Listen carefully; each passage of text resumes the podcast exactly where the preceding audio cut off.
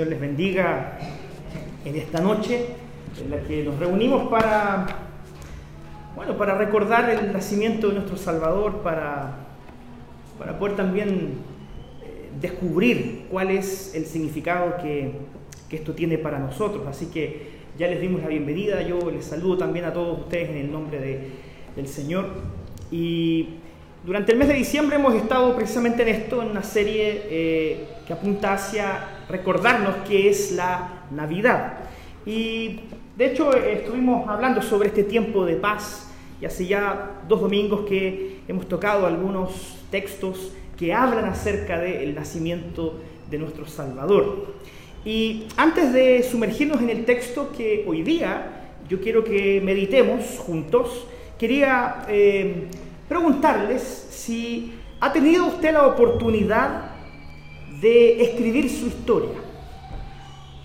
Si usted ha tenido la oportunidad, como, como dice ahí, de pensar en una especie de autobiografía, de mirar hacia su historia aquellos momentos de profunda tristeza, de aflicción, pero también eh, aquellos otros momentos tal vez de alegría, de celebración y ponerlos en una especie de línea de tiempo en su vida.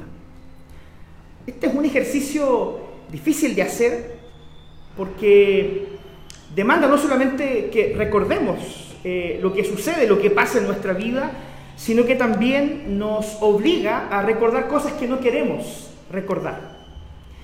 Si usted tuviera el desafío de escribir su autobiografía, yo quiero hacerle algunas preguntas ¿A qué personas usted destacaría en esa autobiografía? ¿Qué personas serían parte de ella? ¿Qué personas usted omitiría? Poner personas que usted quiere que estén ahí, pero sacar a personas que, digámoslo de una u otra manera, nos gustaría que tal vez nunca hubiesen estado en nuestra vida y hasta poder olvidarlas.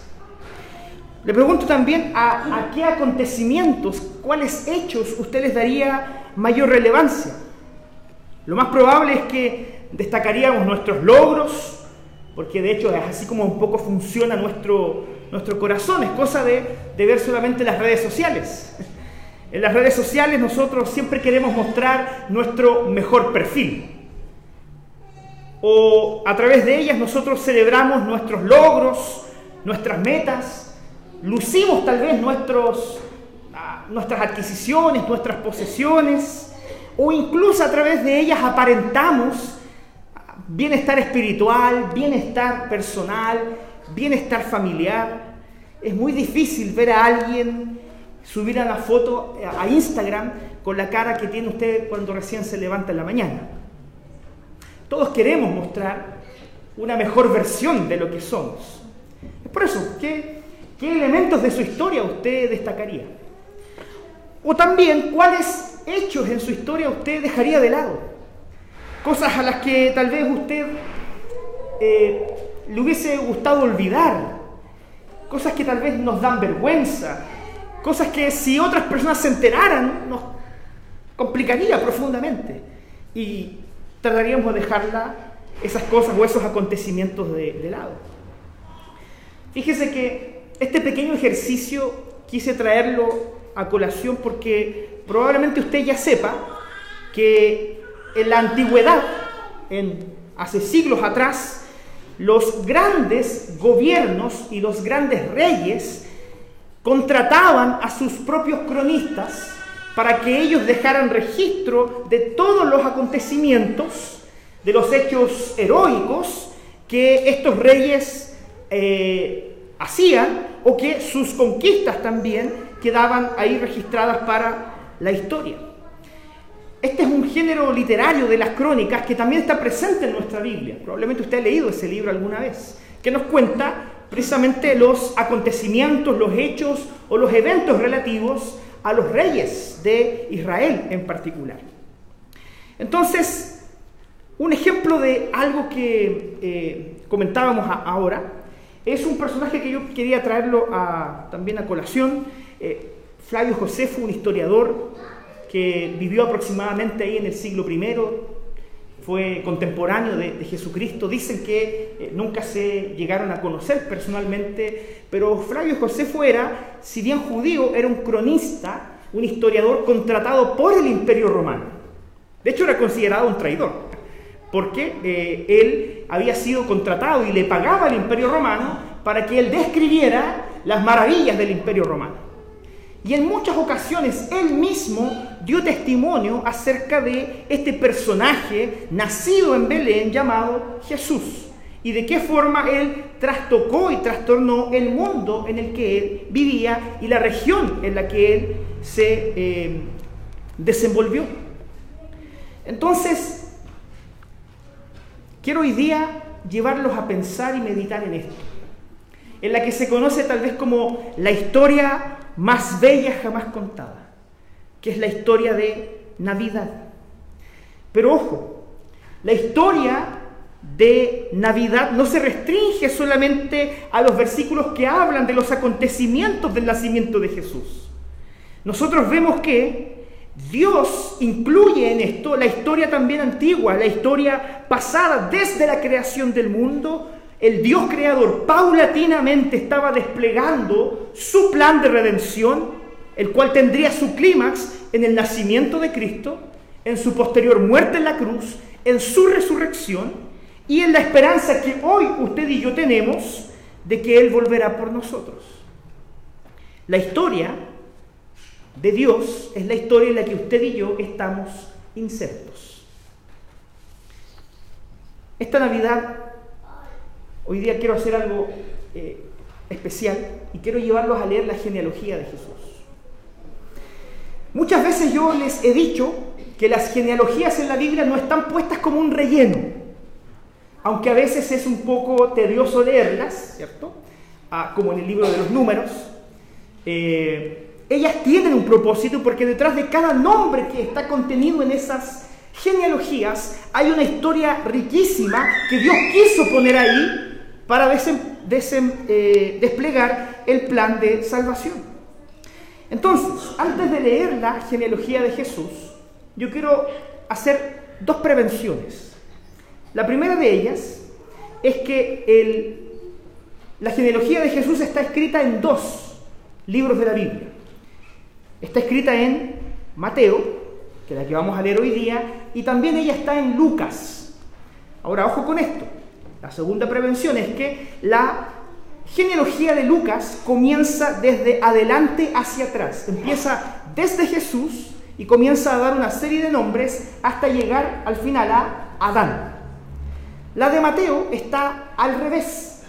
Comienza no desde Adán, sino que desde Abraham y termina con Jesús. La de Mateo es una eh, genealogía más concisa, más corta, que la que tenemos nosotros en Lucas. Efectivamente, ellas no son contradictorias, son complementarias. Y em, lo que nosotros vamos a ver aquí es la importancia que tiene para, Lu, para Mateo, perdón, el cómo él estructuró la genealogía de Jesús. ¿sí? Entonces, yo le voy a pedir que usted busque en su Biblia ese texto bíblico. Si ah, no anda con su Biblia, puede tal vez compartir con alguien que esté a su lado. Ah, y como siempre digo, eh, puede bajar alguna Biblia en su aplicación de su teléfono y tener ahí algo siempre a, la mano. No traje todo el texto eh, proyectado, así que les pido que lo busquen y que puedan seguir la lectura de Mateo 1 desde el versículo 1 al 17.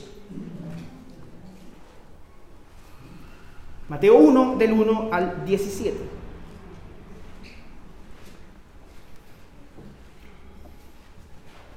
Libro de la genealogía de Jesucristo, hijo de David, hijo de Abraham. Abraham engendró a Isaac, Isaac a Jacob y Jacob a Judá y a sus hermanos. Judá engendró de Tamar a Fares y a Zara. Fares a Esrom y Esrom a Aram. Aram engendró a Aminadab y Aminadab a Naasón. Y Naasón a Salmón. Salmón engendró a Ra, de Raab a Boz. Boaz engendró de Ruth a Obed y Obed a Isaí. Isaí engendró al rey David y el rey David engendró a Salomón de la que fue mujer de Urías. Salomón engendró a Roboam Roboam a Abías y Abías a Asa. Asa engendró a Josafat, Josafat a Joram y Joram a Usías. Usías engendró a Jotam, Jotam a Acaz y Acaz a Ezequías. Ezequías engendró a Manasés, Manasés a Amón y Amón a Josías. Josías engendró a Jeconías y a sus hermanos en el tiempo de la deportación a Babilonia. Después de la deportación a Babilonia, Jeconías engendró a Salatiel y Salatiel a Zorobabel. Zorobabel engendró a Abiud y Abiud a Eliakim y Eliakim a Azor. Azor engendró a Sadoc, Sadoc a Akim y Akim a Eliud. Eliud engendró a Eleazar, Eleazar a Matán, Matán a Jacob y Jacob engendró a José, marido de María, de la cual nació Jesús llamado el Cristo. De manera que todas las generaciones desde Abraham hasta David son 14. Desde David hasta la deportación a Babilonia, 14. Y desde la deportación a Babilonia hasta Cristo, 14. Lo practiqué varias veces. Me salió bien. Quiero compartir con ustedes algunos antecedentes culturales antes de sumergirnos en la genealogía. En primer lugar, en el primer siglo, las genealogías eran una especie de currículum. Las personas que querían presentarse ah, delante de las demás personas lo hacían con su genealogía. Es decir, usted quería mostrar quién era, usted tenía que mostrar su genealogía, su ascendencia. Porque eso también demostraba el estatus social que usted tenía. Ah, la genealogía de Jesús incorpora a grandes personajes de la historia de Israel. En segundo lugar, en el primer siglo, a las genealogías se les atribuía también cierta eh, identidad. ¿A qué me refiero con esto? Su historia personal estaba marcada por los hechos de sus antepasados. Es decir, usted era juzgado socialmente por lo que sus antepasados habían hecho y que formaban parte de su genealogía. Por ejemplo, eh, el rey Herodes, que era también gobernador ahí en eh, Palestina, él se dice que intencionalmente sacó de su genealogía pública a varios nombres para que nadie supiera que él era pariente de tal o cual eh, sinvergüenza que vivió por ahí. Lo que vemos nosotros en, en, aquella época es que, así como hoy día, ellos también falsificaban sus currículums para mostrarse mejor de lo que realmente eran. Pero ¿sabe usted lo que está haciendo Mateo? Mateo eligió, efectivamente la genealogía de Jesús no está completa en Mateo, hay muchos nombres que él omitió, pero no lo hizo para maquillarla eh, el currículum de Jesús, porque él no omite personajes que tal vez otra persona sí hubiese omitido. Él no omite a personas que tal vez Jesucristo nunca hubiese querido estar relacionado con ellas. Mateo pone a personas dentro de la genealogía de Jesús que tal vez nosotros hubiésemos sacado. Entonces, cuando vemos que en la genealogía pública de Jesús hay personas que no deberían estar allí, lo que vemos es que Mateo está mostrando realmente quién era Jesucristo. Mateo nos muestra todo acerca de Jesús. Y esto nos dice algo muy importante de lo que la Biblia constantemente señala. La Biblia no oculta la naturaleza de los seres humanos. La Biblia habla acerca de lo que somos habla de cómo nos desconectamos del Dios creador y además la Biblia no pasa por alto las fallas de los seres humanos, incluso las fallas de los grandes héroes de la fe, que están incluso algunos de ellos en esta genealogía. A diferencia de todas las otras genealogías que había en aquella época, la de Mateo habla realmente de quién era el pueblo de Dios y de dónde vino Jesucristo. Y eso lo vamos a ver un poquito más en detalle a continuación. Entonces, pensando en esto, yo quiero invitar en primer lugar a que en la genealogía de Jesús veamos que la Navidad muestra al Evangelio como un hecho histórico. La, Navidad nos muestra al Evangelio como un hecho histórico. Mateo comienza diciendo libro de la genealogía de Jesucristo. La palabra que usted lee ahí, libro, es una palabra que también se traduce como registro. Y en aquella época era utilizado como un término jurídico para describir la autenticidad de los hechos o los acontecimientos. Por lo tanto, Mateo con esto asegura que lo que él escribe en la genealogía de Jesús representa fielmente la realidad. Él no inventó nada y él no maquilló absolutamente nada. Todo lo que él escribió en la genealogía de Jesús puede ser confirmado mediante el testimonio confiable de otras personas. Lo que vemos también ahí es que la palabra genealogía proviene de este concepto que usted y yo conocemos, el Génesis. Y tiene el sentido de mostrar la fuente o el origen. De hecho, es la misma palabra que eh, la Septuaginta, que es la traducción al griego del Antiguo Testamento, utiliza abundantemente en los capítulos 1 y 2 de Génesis, cuando se nos dice de dónde surgen todas las cosas. Entonces, ¿qué está haciendo Mateo en esto? Presta atención, Mateo está hilvanando, está uniendo toda la historia bíblica.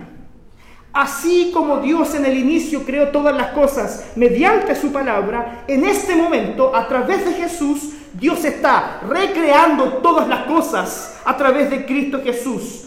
En Cristo hay una nueva génesis de la historia, un evento histórico trascendental que para nosotros incluso partió la historia en dos, porque se constituye como en el evento más importante de la historia de la humanidad. Y esto, hermanos, es maravilloso porque lo que nosotros vemos con el nacimiento de Cristo es que la historia no está fraccionada. La historia no está, la historia bíblica no está eh, puesta en la Biblia por secciones. Ella es una historia que nos cuenta un relato de la redención y del plan que Dios ideó desde antes de la fundación del mundo para incluirlo a usted y a mí en el pacto. Este hecho en sí mismo nos muestra algo que quiero destacar también hoy Que la historia de Navidad nos dice que el cristianismo no son solamente buenos consejos. Muchos ven en el cristianismo a una manera muy sabia de vivir, buenos consejos. Lo que nos dice Mateo con esto que él está poniendo como un evento histórico es que el cristianismo no son solamente buenos consejos. El cristianismo son buenas noticias. Son buenas noticias. Y esto es interesante porque hay una diferencia entre recibir un consejo y una noticia. ¿Por qué? Porque el Evangelio de Jesús tiene muchas más características de noticia que de consejo. Ponga atención en esto. Cuando usted recibe un consejo, a usted se le exige reaccionar o responder respecto de aquello que le han aconsejado. Usted puede tomar el consejo o no tomar el consejo, pero siempre usted tiene que tomar una decisión. Las noticias son solamente cosas que recibimos de manera pasiva, que pueden traer alegría a nuestro corazón o pueden traer tristeza. ¿Por qué entonces el Evangelio son noticias y no consejos? Porque la historia, hermanos, no se trata de las decisiones que usted toma. No se trata de lo que usted hace. La historia se trata de lo que Dios está haciendo en nosotros. Usted entonces es un espectador, no aquel que está en el control de la historia. Las buenas noticias del Evangelio apuntan a que usted no necesita hacer absolutamente nada porque es Dios quien está construyendo, reformando, alterando, cambiando y colocando todas las cosas en su lugar. Es Dios quien está trabajando, es Dios obrando en la historia. Y evidentemente esto es algo altamente incómodo para nosotros, porque cuando cambiamos de persona el verbo, perdemos nosotros control y perdemos poder. Cuando conjugamos los verbos no en primera persona, diciendo yo, sino que en tercera persona diciendo Él, eso nos quita poder, nos quita control sobre nuestra vida. Es precisamente eso lo que el Evangelio anuncia, que nosotros no tenemos el control de la historia y somos parte de lo que Dios está haciendo en el mundo. Es por eso, hermanos, que el cristianismo es un verbo que no se conjuga en el hacer. El cristianismo es un verbo que se conjuga en entregar. ¿Y a qué me refiero con esto de entregar? Es precisamente perder el control de nuestra vida. Hoy día vivimos en una cultura que distorsiona mucho la espiritualidad. ¿En qué sentido? En que cada libro de autoayuda que usted lea o cualquier consejo que usted escuche de la cultura le llevará a reforzar el concepto de que usted debe asumir el control de su propia vida para tener una vida maravillosa y exitosa. La pregunta es hoy día, ¿eso realmente funciona? Usted tal vez ha tenido el control de su vida durante mucho tiempo. Yo le pregunto, ¿cómo le ha, cómo le ha ido? ¿Cómo ha, ha resultado eso para usted? Cuando usted asume el control de su vida y quiere tomar sus propias decisiones sin considerar lo que Dios dice en su palabra. Y sabe que si a usted le ha funcionado, ah, probablemente ha funcionado con fallas. Porque la vida no funciona de esa manera. Dios no la creó para funcionar de esa manera. La verdadera espiritualidad cristiana apunta al hecho de que necesitamos entregar y no hacer. Necesitamos entregar todo lo que somos. Así es como el Evangelio funciona. Si usted lee todos los discursos de Jesús en los Evangelios, la única cosa que Jesús le pide a las personas es entrega. Jesús te dice, entrega tu corazón, entrega tu familia, entrega tu trabajo, Jesús te dice, déjame ayudarte con esas cosas. Jesús dice, vengan a mí si están trabajados y cansados. Entréguenme su carga. Yo quiero cargar ese yugo pesado. Porque yo los puedo hacer descansar. No necesitas hacer, hacer, hacer. Lo que necesitas es entregar. Entonces, tomes este tiempo de Navidad para parar ¿Y sabe qué? Esto es muy significativo en medio de la cultura en que vivimos. Porque en la cultura en la que vivimos, cuando usted para, a usted lo juzgan. Porque vivimos acelerados. Y siempre, y siempre llegamos a fin de año diciendo, este año tal vez pude haber hecho muchas cosas más de las que hice. Constantemente estamos presionados por hacer, hacer y hacer. Y eso infecta nuestra espiritualidad. Y pensamos que nos hacen más cosas, nos hacen falta más cosas por hacer para agradar a Dios. ¿Sabe que hoy día el mensaje de Navidad le dice, en esta noche pare, póngale freno a su vida y reflexione en el hecho de que Dios lo único que te pide es que te entregues en sus manos y Él se hace cargo de todo lo demás. Hay una frase de Tim Keller que yo quería compartir con ustedes.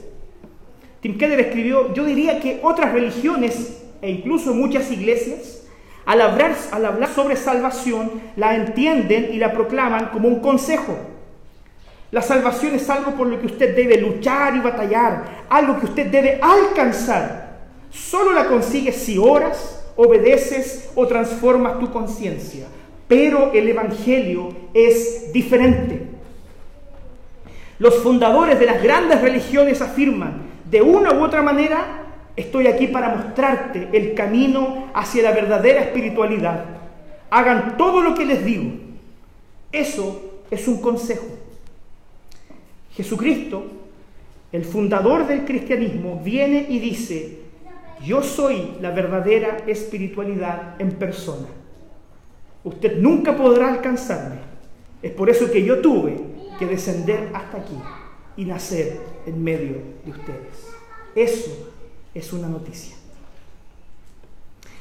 En el Evangelio de Juan, constantemente se nos dice que Jesús recalcó que Él era, por ejemplo, el pan de vida. Él dice, yo soy el pan de vida, yo soy el camino, yo soy la verdad, yo soy la vida, yo soy la puerta, yo soy la resurrección y la vida, yo soy el buen pastor, yo soy la vid verdadera. Jesús no habla sobre los otros, él habla sobre sí mismo y Él dice, yo soy. Y cuando nosotros entramos en contacto con Jesús, Nos hacemos parte de aquel que es todo, que es la plenitud de todo. Tenemos una visión muy equivocada acerca de cómo acercarnos a Dios. Muchos creen que para acercarse a Dios deben ya ser personas buenas. Me he encontrado con mucha gente que me pide que yo ore por ellos porque yo estoy más cerca de Dios. ¿Le ha pasado? Mucha gente piensa que para acercarse a Dios ya tenemos que ser buenos. Y la verdad, no funciona así. Muchos se inhiben de venir a Dios porque se creen indignos, porque no creen ser lo suficientemente buenos, como si nuestros pecados lograran contaminar la santidad de Dios. Por supuesto, eso es algo absurdo. Navidad nos muestra que Él, que Dios es aquel que entra en nuestra historia y Él toma contacto con gente imperfecta y eso no contamina su santidad. Dios no deja de ser santo por entrar en contacto con seres humanos pecadores, por el contrario, cuando Él con su santidad toma contacto con nosotros, nosotros somos más santos. Él nos transforma, Él nos cambia, Él nos hace conforme a su corazón. Es por eso que el apóstol Pablo dice que cuando entramos en contacto con Él, en Él somos y en Él nos movemos. Esto quiere decir que sin Jesucristo, entonces no existe vida, no existe manera de vivir. El Evangelio es un hecho histórico y Navidad nos muestra que fue Dios quien hizo el esfuerzo fue Dios quien entró en la historia. ¿Qué es lo que el Señor pide de usted? Entregue. Entregue su corazón y entregue su vida. En segundo lugar, Navidad nos muestra que creemos en un evangelio de verdad y de gracia. Y quiero destacar solamente tres versos que están ahí. Me salté el verso 4 a propósito, porque quiero destacar estos nombres que aparecen ahí, que usted se dar cuenta fácilmente que son nombres femeninos. Algunos elementos importantes de la genealogía que olvidé mencionar al principio es que en todas las genealogías de la Biblia es muy raro encontrar nombres de mujeres. De hecho, e-, es curioso porque la Biblia dice que son los hombres los que engendraron a otros hombres. Ah, la Biblia nunca habla de que en eso también participaron mujeres. Pero bueno, vivimos en una cultura muy distante, pero Jesucristo en su genealogía es descrito como un hombre que procedió de una serie de mujeres que por alguna razón Mateo quería destacar. Y cuando vemos quiénes son estas mujeres, quiero invitarle a pensar nuevamente en la pregunta que le hice en la introducción. Si usted tuviera que contar su historia, ¿a qué personas usted pondría y a quiénes usted sacaría? Mire lo que hace Mateo. Mateo pone a cuatro mujeres, era algo esto muy inusual en aquella época, pero él aún así lo hace. Y él pone en primer lugar a una mujer llamada Tamar. ¿Quién era Tamar? En Génesis 38, Tamar engaña a su suegro Judá. ¿Para qué? Para llevarlo a dormir a la cama. Lo que nosotros vemos en la historia de Tamar es que ella cometió un acto de incesto, lo cual está condenado en toda la Biblia y por la ley de Dios. Ahora, si usted lee Génesis 38, se dará cuenta también que Judá no fue muy justo con Tamar. Pero ojo con eso, no porque Judá fue injusto con Tamar, ella va a estar justificada por lo que hizo. Un error no puede ser justificado por otro error. Pero aún así, está puesta en la genealogía de Jesús una relación, un hijo que surge de una relación de incesto. Tamar engendró de Judá a alguien que está en la, en la genealogía de Jesús por medio de un acto de incesto. Y esto recién empieza, porque después nosotros tenemos a, tenemos a partamos por la premisa de que ella era cananea. O sea, ella ni siquiera era parte del pueblo de Dios. E, ella era, pertenecía a otro pueblo, y un pueblo bastante perverso en particular. Y además, según el relato del libro de eh, eh, jueces, eh, ella es, perdón, Josué, ella era prostituta. Y es interesante porque además de estar aquí, Raab está en el capítulo 11 de Hebreos. Y el capítulo 11 de Hebreos, mucha gente la describe como la galería de los grandes hombres de la fe. Y ahí está Rahab, una prostituta, una prostituta que aparece en la genealogía de Jesús.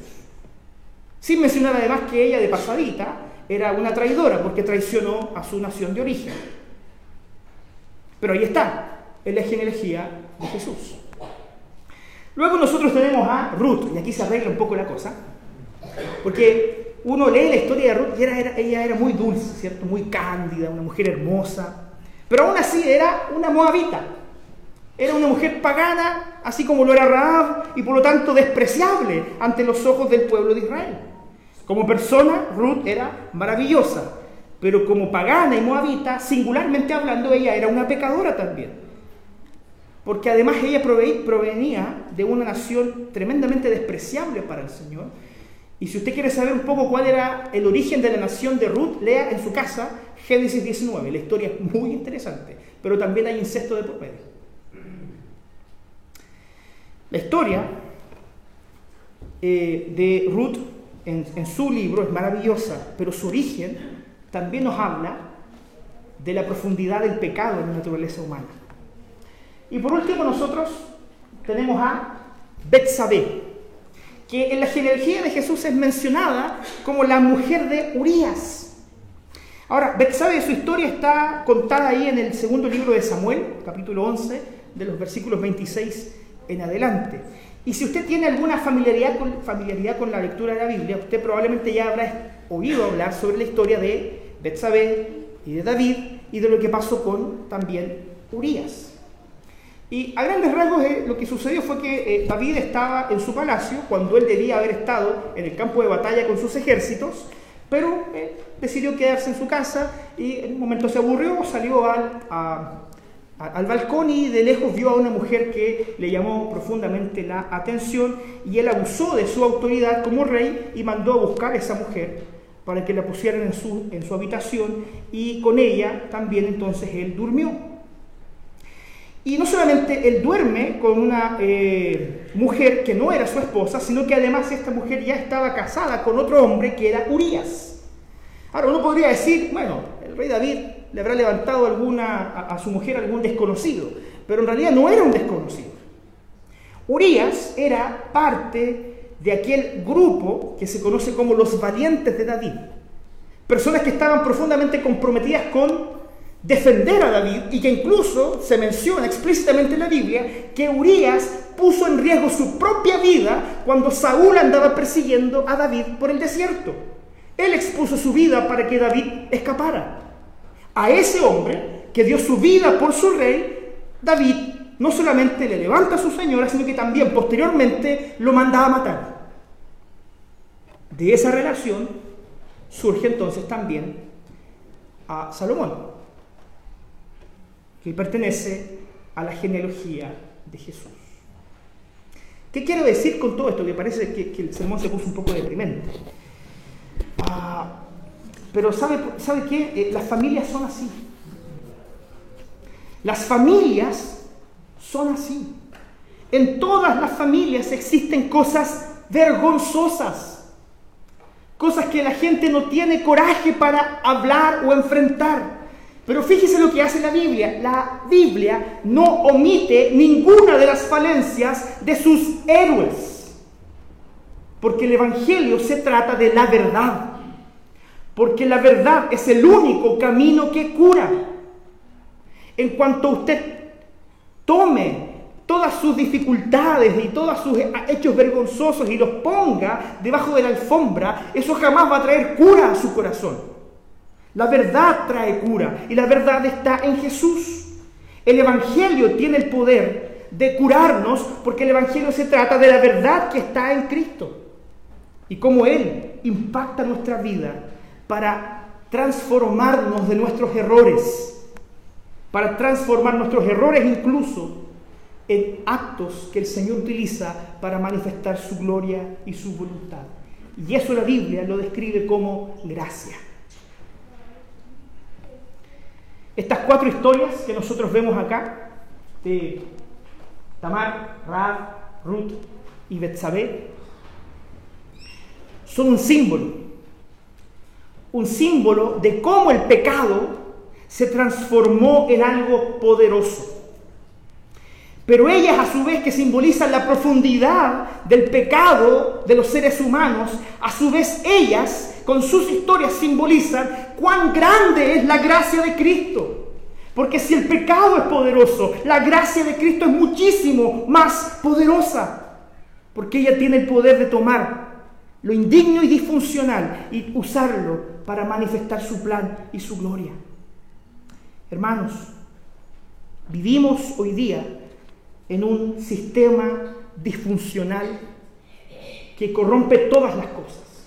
A donde quiera que nosotros miremos nos vemos enfrentados con esta realidad, porque el pecado no es solo eh, cuando nosotros actuamos haciendo algo que es malo o cuando decidimos no hacer lo bueno. El pecado representa un sistema en el cual nosotros estamos insertos y necesitamos de la gracia de Cristo para que esa gracia rompa con este sistema y nos permita vivir, ya no de manera disfuncional, sino que vivir como la Biblia quiere que vivamos, siguiendo el reino de Cristo y siendo apartados del reino de las tinieblas. Y la única forma, la única forma de ser tomados de las tinieblas a la luz admirable es que la gracia de Cristo y su vida repose sobre usted. La Navidad nos muestra un evangelio de verdad y de gracia. Y en tercer lugar, y este es el último punto, la Navidad muestra un evangelio de descanso y de paz. Cuando estudié esto me pareció sumamente interesante, entonces voy, a tratar de también contárselo de la manera interesante como a mí me pareció. Miren lo que dice el versículo 17. De manera que todas las generaciones desde Abraham hasta David son 14. De David hasta la deportación de Babilonia, 14. Y desde la deportación de Babilonia hasta Cristo son 14. ¿Qué significa esto dentro de la cultura de aquella época? Bueno, Mateo le está escribiendo a un público que principalmente está compuesto por judíos. Y los judíos conocían muy bien el Antiguo Testamento. Y fíjense que en el Antiguo Testamento el número 7 es muy importante porque representa el descanso de Dios. La Biblia dice que Dios creó todas las cosas en seis días. ¿Qué hizo Dios el séptimo día? Descansó. Él descansa. ¿Y qué significa que Dios descansó? ¿Que se agotó mucho creando las cosas? No, no tiene que ver con eso. Dios descansa porque cuando Él crea todas las cosas se siente satisfecho, se siente pleno por lo que hizo. Y Él le da también una oportunidad a la humanidad y le dice, ustedes van a trabajar seis días y el séptimo van a descansar. Es por eso que el séptimo día descansamos. Ojo con esto, ya lo mencioné anteriormente, hoy día vivimos en una sociedad que no descansa, que incluso castiga el descanso. La cultura que nos rodea nos empuja hacia la dirección contraria. En vez de mirar hacia lo que hicimos durante seis días de trabajo y sentir placer y descansar el séptimo día al ver lo que hemos logrado en seis días, una vez más decimos y miramos hacia atrás pensando, pude haber hecho algo más. Porque somos insaciables. Porque la cultura en la que vivimos nos ha hecho insaciables y vivir insatisfechos. Fíjese, Dios mismo, el Todopoderoso, Él paró y reposó para disfrutar en plenitud de lo que él había creado. Ahora fíjese en este otro detalle. El número 7 simboliza que una época de tiempo fue cumplida o concluida plenamente. Es decir, el 7 simboliza un espacio de tiempo completo y determinado. Esto lo vamos a entender a, continuación. Ahora miren el siguiente. El número 7 duplicado es 14. Parezco estar dando clases de numerología aquí, pero tengo un propósito para esto. Mire, el número 7, duplicado, que es 14, está dividido en tres ciclos de generaciones. De Abraham hasta David, de David hasta Babilonia, de Babilonia hasta Cristo. ¿Qué demuestra esto? Demuestra el perfecto gobierno de Dios en la historia. Esto demuestra que Dios está trabajando en toda la historia. Y aun cuando percibimos que Él tal vez se demora mucho en trabajar, vemos a Dios cumpliendo en cada generación sus promesas para esa generación. Porque Dios no falla, porque Dios no llega tarde, porque Él está trabajando en nosotros. Ahora mire esto. Hay seis conjuntos de siete generaciones, lo que transforma a Jesús en el inicio del séptimo conjunto. Son tres divididos en 14 generaciones. Cada generación puede ser dividida por dos para que sean siete. Entonces tenemos seis generaciones, seis ciclos de generaciones de siete generaciones. Mire esto. En la ley de Moisés, cada siete años, los agricultores debían dejar que la tierra reposara. No tenían permiso para cultivar una tierra que había sido ocupada durante seis años seguidos. Y en Levítico 25 se nos dice que el último año del séptimo periodo de siete años, que era el cuadragésimo noveno, es decir, cada 49 años, ese año completo debía ser el año que se llamaba el jubileo. Entonces fíjese que usted tiene el año sabático y también tiene el Levítico 25, el año del jubileo. ¿Qué sucedía en el jubileo? En el jubileo, todas las personas que tenían deudas, estas deudas se les eran perdonadas. Todos aquellos que habían caído en esclavitud por causa de alguna razón eran y debían ser liberados. El jubileo representaba un tiempo de descanso, un tiempo de perdón. El año del jubileo es un año en donde todos debían ser liberados. El jubileo es un tiempo sabático, es un tiempo de gozo y de alegría plena para el pueblo. Entonces, miren, nosotros tenemos tres secciones de 14 generaciones, cada una compuesta por siete generaciones. ¿Quién, eh, ¿Quién le da inicio a la séptima generación? Jesús. Jesús le da inicio a la séptima generación. ¿Qué significa eso? Que Jesús es nuestro jubileo. En Él tenemos descanso y paz. Y esto lo entendieron perfecto los judíos de aquella época, porque todos estos números que yo les expliqué rápidamente, para ellos estaban aquí en su cabeza. Con esto Mateo quiere decir que Jesús le da inicio al séptimo ciclo de, las generaciones de Jesús que representan este tiempo de descanso. Jesús entró en la historia para que a través de él hubiese perdón de pecados. Jesús entró en la historia para que aquellos que estábamos esclavos por causa del pecado fuéramos liberados. Jesús entró en la historia para traer perdón, para traer gracia, para traer transformación. Y Él nos invita también a que nosotros perdonemos a nuestros enemigos y que incluso oremos por ellos. Jesús en el Sermón del Monte, Él dice, Señor, perdona nuestras deudas, así como también nosotros perdonamos a quienes nos deben. Una marca, entonces, del año del jubileo es la gracia, y la gracia significa perdón. Navidad, hermanos, nunca olvide esto. Navidad significa que usted ha sido perdonado, que su deuda ha sido perdonada y que Jesús está listo para reescribir su historia en la cruz. No importa cuántas equivocaciones tú creas que has cometido en tu vida, lo que importa realmente es que la gracia de Dios es muchísimo más grande.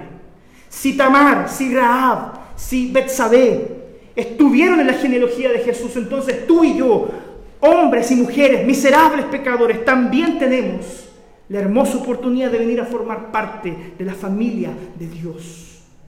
Navidad es un tiempo para agradecer que el Señor nos eligió para ser parte de su familia. Con esto termino. En primer lugar, yo quiero invitarle que usted abrace el Evangelio no solo como buenos consejos, sino como un hecho histórico de buenas noticias. Dios entró en la historia, se hizo frágil como un niño para mostrarte perdón. Quiero invitarte a que tú dejes que Jesús reescriba tu historia a través de su verdad y de su gracia. Ah, ya lo dije, pare de luchar, entregue. Hay un salmo que dice, estad quietos, dice el Señor, estad quietos, para que comprobéis que yo soy Jehová tu Dios. En tercer lugar, entienda que en Jesús tenemos la oportunidad de descansar. Entonces, descanse y entréguese. Descanse y entréguese.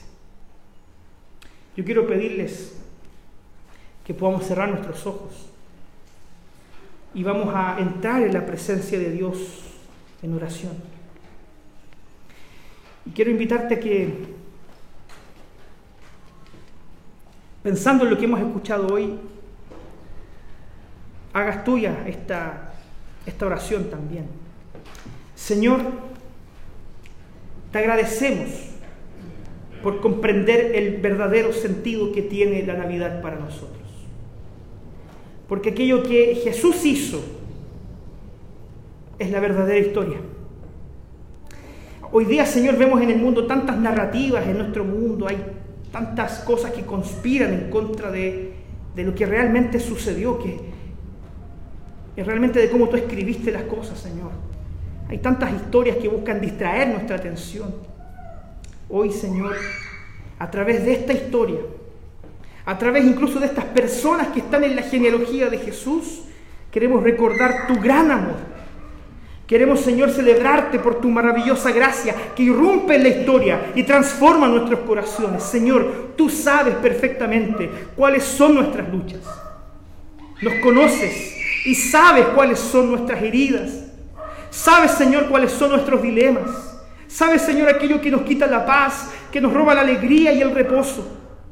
Oh, Señor, yo quiero pedirte que todos los que estamos aquí presentes hoy día podamos entregarte esas cargas, Señor Queremos dejar de luchar. Queremos dejar de intentar, Señor, conseguir los objetivos con nuestros propios esfuerzos.